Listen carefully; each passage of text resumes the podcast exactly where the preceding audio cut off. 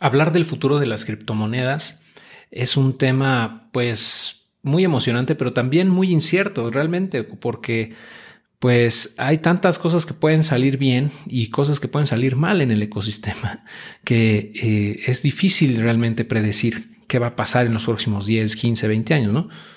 Aun cuando pues nadie tiene una bola de cristal para poder predecir el futuro de las criptomonedas, pues hay varias cosas que nos indican hacia dónde va este mercado y como tal la industria cripto en general. Y bueno, aquí te voy a compartir algunas métricas que pues nos van a poder dar una idea un poco más clara de pues para dónde va. Bueno, primero me gustaría hablar sobre la adopción. Que, ¿A qué me refiero con adopción? Pues que qué tanto está creciendo en número de usuarios, qué tanto se está utilizando, ¿ok? En la vida real, digamos, en el mundo tal cual que conocemos y en nuestro día a día. Eh, esta gráfica pues nos muestra cómo está el crecimiento en el, en el número de, eh, pues de direcciones activas en Bitcoin. Eh, las direcciones son pues el número de, digamos, cuentas, por decirlo así, de Bitcoin que existen. Claro que una persona puede tener n cantidad de cuentas, pero bueno, nos puede dar una idea bastante clara de pues cómo va creciendo el ecosistema, ¿no? Y podemos ver que eh, pues eh, si lo ves como una línea de tendencia pues sigue creciendo. Realmente yo lo creo, lo considero todavía una etapa muy temprana en la adopción en Bitcoin y en general, pero bueno, vemos que la tendencia es positiva, ¿no? A pesar de los altibajos que puede haber en el mercado, que los hay y los va a seguir habiendo, como hemos mencionado anteriormente. Y bueno, otra cosa que también le va a ayudar mucho desde mi punto de vista a la adopción de, las criptomonedas es el crecimiento de la web 3.0, es decir, todas las soluciones tecnológicas, todas las aplicaciones, las dApps, las DAOs que hemos platicado.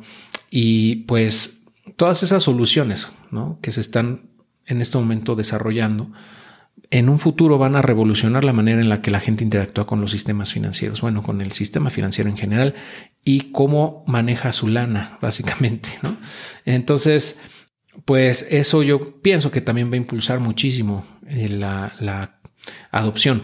Y al final de cuentas, pues yo veo este ecosistema como la evolución de la, del Internet, o sea, es como el siguiente paso del Internet natural, ¿no? Porque ya actualmente pues se envía información de todo tipo a través de Internet y todo lo vemos como algo natural, subir un video y publicarlo y que en tiempo real lo estén viendo eh, en cantidad de personas.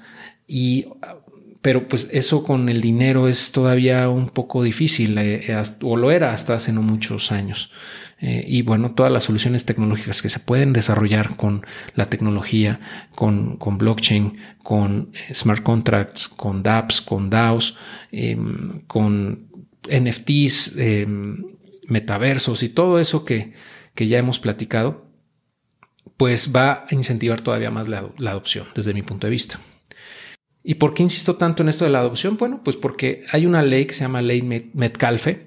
Esta ley Metcalfe mm, básicamente dice que el valor de una red es proporcional a n al cuadrado, es decir, eh, n es el número de nodos que hay en la red. Eh, quiere decir que el valor de la red va a crecer de manera exponencial a medida en la que haya más nodos. Y en este caso, pues serían usuarios, no, no, no tanto nodos validadores, sino usuarios. Y bueno, pues porque el uso de una aplicación eh, es más valioso para, para todos los usuarios en la medida en la que se integran nuevos participantes. Y eso lo hemos visto, por ejemplo, en las redes sociales. Mientras más gente utiliza una red social, pues mucho más valiosa se vuelve, porque entonces puedes convivir o compartir información con conocidos y con extraños que comparten a veces tu punto de vista o comparte contenido que a ti te gusta, etcétera. No esa red entre más entretejida esté, es más valiosa. Y eso yo creo que no, no está peleada esa ley con las cripto y de hecho aplica para todo desde mi punto de vista, para la tecnología en general. Entonces a mí me gusta ver ese crecimiento en el número de, de usuarios porque independientemente del precio actual de la volatilidad, la tendencia a largo plazo debería seguir esa tendencia también. Y acá abajo, bueno, ya hablamos de los nodos validadores como tal. Digo, nada más para que te des una idea, estos nodos validadores son pues, tal cual equipo de cómputo que está conectado a Internet y que sirve como, como validador de, de transacciones de Bitcoin en este caso. Entonces, bueno, vemos que ha habido un crecimiento de 115% en los últimos 1825 días. ¿no? Es decir, que eh, ha crecido más del doble, ¿ok? En, en, todo este tiempo, en básicamente como 5 o 6 años. ¿no? Entonces, sí, como seis años. Entonces, bueno, va creciendo la, la, cantidad de nodos de validación y eso también es importante porque le da también mayor robustez ¿no? a, la, a, la, red y a la seguridad de la misma.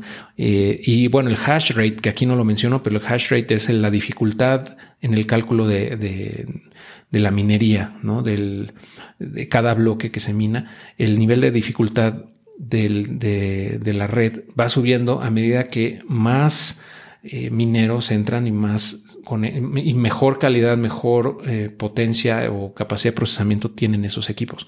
Entonces, en general, de hecho, ahorita está en máximo histórico, están en máximos históricos la seguridad de la red de Bitcoin. Entonces, bueno, aquí te voy a nada más a compartir ya para un poco de opio mi predicción para Bitcoin en 2025. Y va a ser interesante volver a ver esto en tres años, cuatro años y ver qué pasó. Eh, pero bueno, yo estimo que el precio de Bitcoin podría llegar a 150 mil dólares para el 2025. ¿Por qué? Bueno, pues porque en 2024 hay otro halving, es decir, se reduce otra vez a la mitad la emisión de Bitcoin en cada bloque. Y ese shock en la oferta genera que el precio suba, no de manera inmediata. Ese shock eh, tiene un efecto a posteriori, normalmente 6, 8, 10 meses después se empieza a notar. Pero bueno, entonces al tener un halving en 2024, yo estimaría o yo, yo prevería un incremento en el precio de Bitcoin por esa situación en 2025, ¿no? Y dado que al momento de grabar esto, el máximo histórico en 2021 fue de 70 mil dólares, yo creo que por lo menos debería duplicar eso, ¿no? Un poquito más del doble de, ese máximo histórico, de acuerdo a la historia que hemos visto en Bitcoin. Pero en fin, ese es un número desde, punto, desde mi punto de vista alcanzable para la red Bitcoin en este periodo, en los próximos tres años, tres años y medio, una cosa así. Nada más para que lo tomes en cuenta, ¿no? Digo, obviamente no te lo puedo firmar con sangre que esto va a ocurrir, ni mucho menos, ¿no? Pero es algo que puede ocurrir, que es muy probable que suceda, ¿ok? Nada más para que lo tomes en cuenta. Digo, obviamente va a depender de muchos factores macroeconómicos y también de la adopción que estamos viendo aquí, de cómo evoluciona la tecnología, si eh, hay regulaciones o no hay regulaciones, etcétera, etcétera. Son un, montón de cosas que ocurren ahí, pero bueno, estimaría yo que dado lo que está ocurriendo, lo que veo en este momento, el precio de Bitcoin podría llegar a, esa cantidad de dólares, ¿no? Ya veremos. Me gustaría ver este video en algunos años y ver qué pasó. ok, ahora vamos a ver lo mismo para Ethereum, pero eh, pues digamos ya con sus propias gráficas, ¿no? del número de, direcciones activas, es la de la gráfica de acá arriba. Podemos ver que ha crecido bastante, pero bueno, tiene otro ritmo. Ha crecido de manera exponencial en el 2017 y, y después ha estado como bastante estable hasta 2021 que empezó a crecer, pero ahorita ha bajado nuevamente. Y bueno, tal vez pues esto se deba a que Bitcoin es más antigua que, Ethereum, ¿no? La historia de Ethereum empieza en 2014. 2015. Entonces estamos hablando de cinco años de diferencia entre las dos cadenas, ¿no? Entonces, bueno, es por eso que todavía no hay historia suficiente para que se pueda apreciar una curva exponencial aquí, pero eventualmente yo creo que así será. ¿No? Bueno, esta de arriba es el número de direcciones activas y la de abajo es el número de direcciones únicas. ¿ok? Se ha crecido, pero en realidad yo creo que lo, la más relevante es la de arriba, ¿no? donde veamos, vemos las que están realmente activas. Esto, estos bajones significan, desde mi punto de vista, que hay mucha gente que no está operando, o sea, que está inactiva completamente, o se la llevó a sus eh, eh, hard wallets, que vamos a hablar más adelante de, cómo resguardar tus criptos, pero si están en, resguardadas en hard wallets o lo metieron en algún, eh, por ejemplo, en, el Beacon Chain para, para hacer staking, para el, merge, ¿no? En Ethereum 2.0 o bueno, en la evolución de Ethereum, pues también están inactivos, ¿no? O sea, dejan de estar activas esas cuentas probablemente. Pero bueno, el punto es que sigue creciendo, ¿no? En este caso la adopción y bueno, mi predicción para Ethereum para el 2025 es de 15 mil dólares por Ether. Es una locura, quizá te parezca, porque ahorita anda como en 1200 dólares. No estamos hablando más de un 10x en tres años. Pero bueno, considerando algo, algo parecido a lo que hicimos con Bitcoin, considerando que el máximo histórico de Ether este, en 2021 fue de 4.500 dólares, yo estimaría que por lo menos hiciera un 3X de ahí en el próximo ciclo alcista de Bitcoin y, y por ende todo el ecosistema cripto que estimo pueda ocurrir en 2025.